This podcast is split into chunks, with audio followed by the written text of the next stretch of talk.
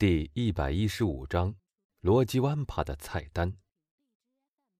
除了腾格拉尔所害怕的那种睡眠以外，我们每一次睡觉总是要醒过来的。他醒了。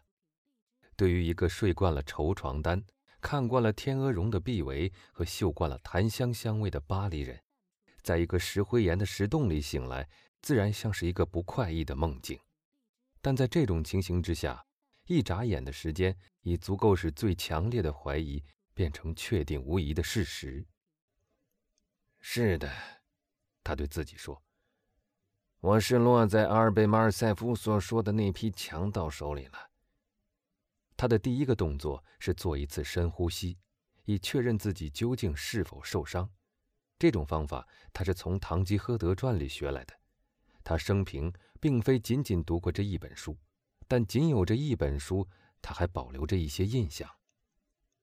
不，他大声说：“他们并没有杀死我或打伤我，但他们或许已抢去了我的东西。”于是，他双手赶紧去摸口袋，他找到了那只装着五百零五万法郎支付券的小皮夹。奇怪的强盗，他自语道：“他们没有拿走我的钱袋和皮夹。”正如我昨天晚上所说的，他们是要我付赎款。啊，我的表还在这儿，让我来看看现在几点了。腾格拉尔的表是钟表名匠伯里古的杰作，昨天晚上他小心地包着藏起来，现在时针正指在五点半上。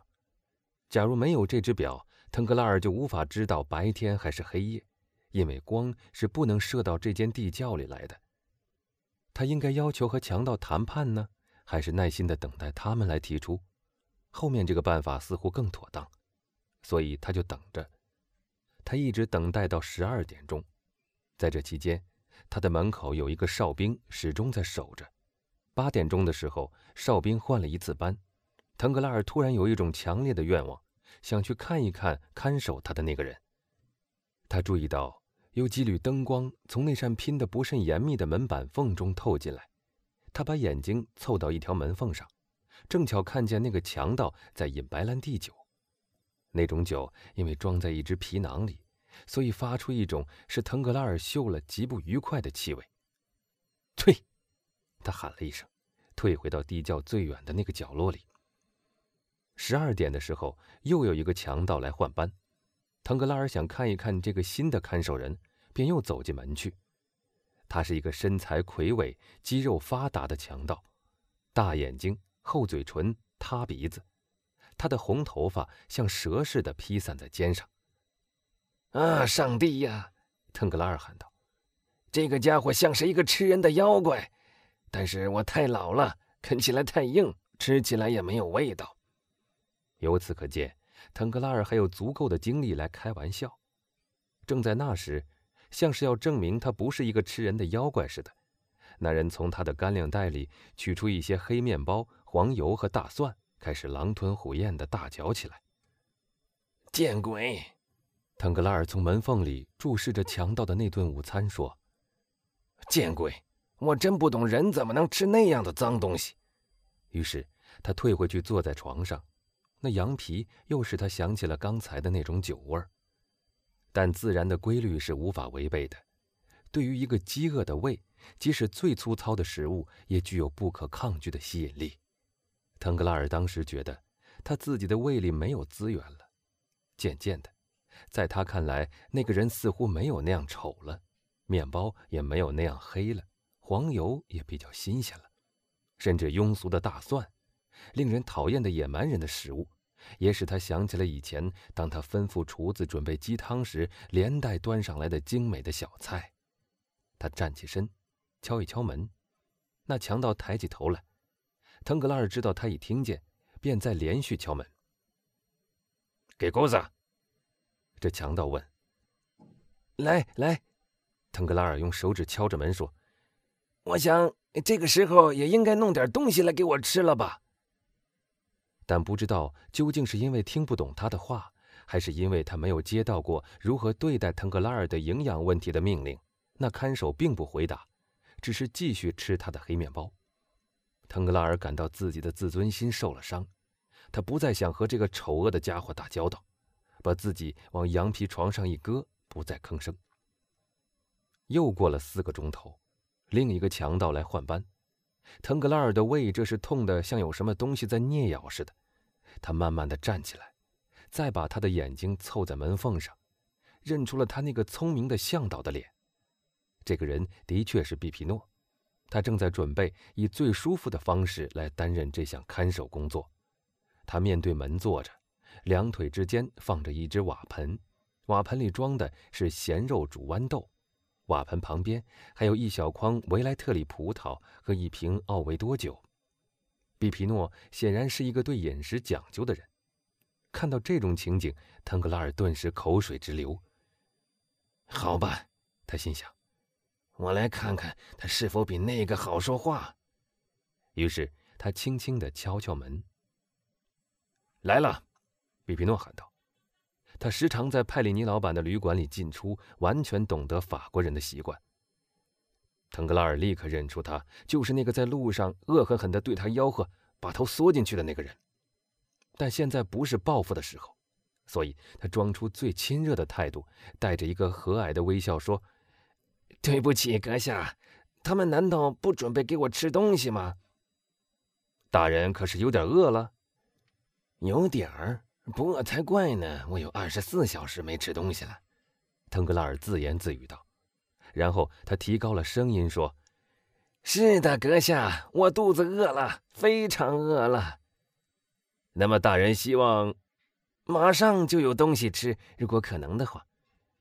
那是最容易的事情了。”比皮诺说：“我们这儿要吃什么有什么，但当然得付钱，像在所有诚实的基督徒之间一样。”当然喽，腾格拉尔喊道。“可是按理说，那些抓人的人至少应该喂饱他们的俘虏。”“哈，大人，”比皮诺答道，“我们这儿可没有这种规矩。”“这个理由实在不充分。”腾格拉尔说，他觉得他的坚守者很和善可亲。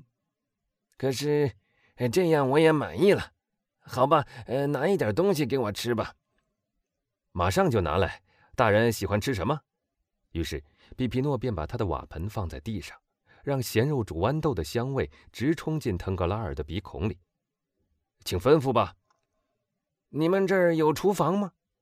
厨房当然有啊，我们这儿完整的很。厨师呢？都是一流的。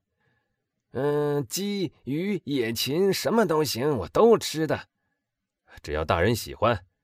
您要一只鸡，我想。嗯，好吧，一只鸡。比皮诺转过身去喊道：“给大人拿一只鸡来。”他这句话的回声还在甬道里回荡未绝。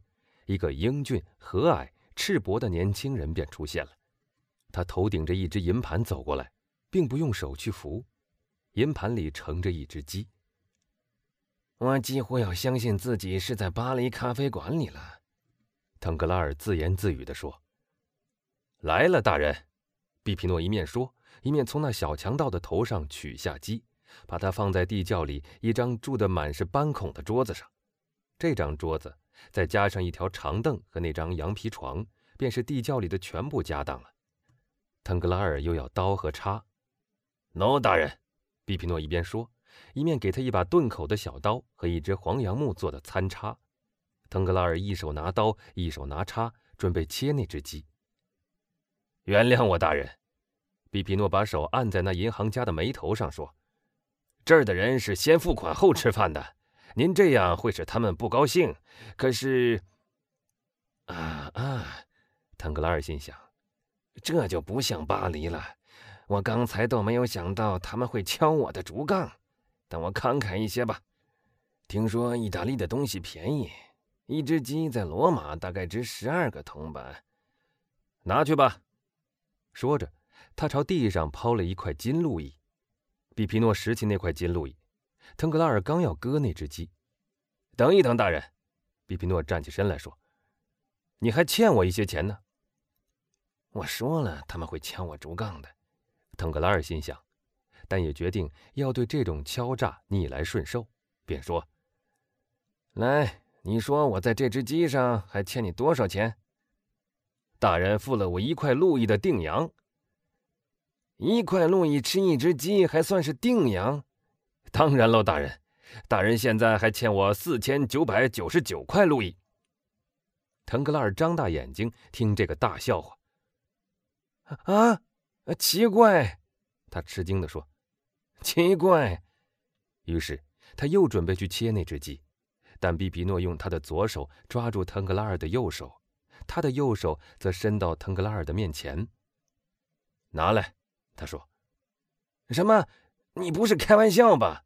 腾格拉尔说：“我们是从来不开玩笑的，大人。”比比诺说，严肃的像一个教友派教徒一样。什么？一只鸡要卖十万法郎？大人，您无法想象，在这种该死的地洞里养鸡是多么的困难。算了吧，算了吧，腾格拉尔说。这种玩笑真是滑稽有趣，我的肚子实在饿极了，所以还是让我吃吧。喏，再拿一块路易给你。那么只欠四千九百九十八块路易了。比皮诺还是用那种口气说：“我们耐心的等你付清。”哦，那个，腾克拉尔对于他这样非常气愤。那个，你绝不会成功的，见鬼去吧！你不知道你的对手是谁。比皮诺一挥手，那青年强盗便急忙搬开那盘鸡。腾格拉尔往他的羊皮床上一躺，而比皮诺则关上门，重新开始吃他的咸肉豆。腾格拉尔虽然看不见比皮诺的吃相，但吃东西的咀嚼声显然说明了他在吃东西，而且吃得颇有滋味，像那些没有教养的人一样。腾格拉尔觉得他的胃似乎穿了底了。他不知道他究竟是否还能再填满它，可是他居然又熬了半个钟头，那半个钟头像一个世纪那样的悠久。他再站起身来，来到门口。来，阁下，他说：“别让我再挨饿了，告诉我吧，他们究竟要我怎么样？”不，大人，应该说你要我们怎么样，请您吩咐，我们马上可以照办。那么。马上开门，比皮诺遵命。哼，我要吃东西，要吃东西，你听到了吗？你饿了吗？算了吧，你知道的。大人喜欢吃什么东西呢？既然这个鬼地方的鸡这样贵，就给我来一块干面包吧。面包，好极了。嘿，听着，拿点面包来！他喊道。小强盗拿来一小块面包。多少钱？腾克拉尔问。四千九百九十八块路易。比皮诺说：“你已经预付过两路易了。”什么？十万法郎一块面包？十万法郎。比皮诺重复一遍。一只鸡你要我十万法郎啊？我们这儿不是按菜论钱，而是每餐有定价的。不论您吃多吃少，不论您吃十碟或一碟，价钱总是一样的。什么？还要开这种无聊的玩笑吗，我的好人呢？这可是太蠢、太荒谬了！你还是干脆告诉我吧，究竟你们是不是想饿死我？不，上帝，不，大人，除非是您想自杀，我们这儿付钱就可以吃东西。你叫我拿什么来付那畜生？腾格拉尔怒道：“你以为我会在口袋里带着十万法郎出门吗？”大人的口袋里有五百零五万法郎，十万法郎的一只鸡可以吃五十只半。腾格拉尔打了一个寒战，他现在明白了，他先前的想法是完全错误的。嗯，来，他说：“假如我付给你十万法郎，你就说话算数，肯让我安安稳稳的吃了吗？”当然喽，比比诺说。我我怎么付钱呢？哦，那是最容易的了。您在罗马银行街的汤姆生弗伦奇银行里开有户头，开一张四千九百九十八路易的支票给我，我们自然会托我们的往来银行去代收的。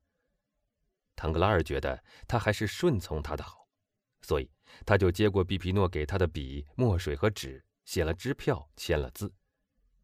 No，，他说：“这是一张凭票即付的支票。”这是您的鸡。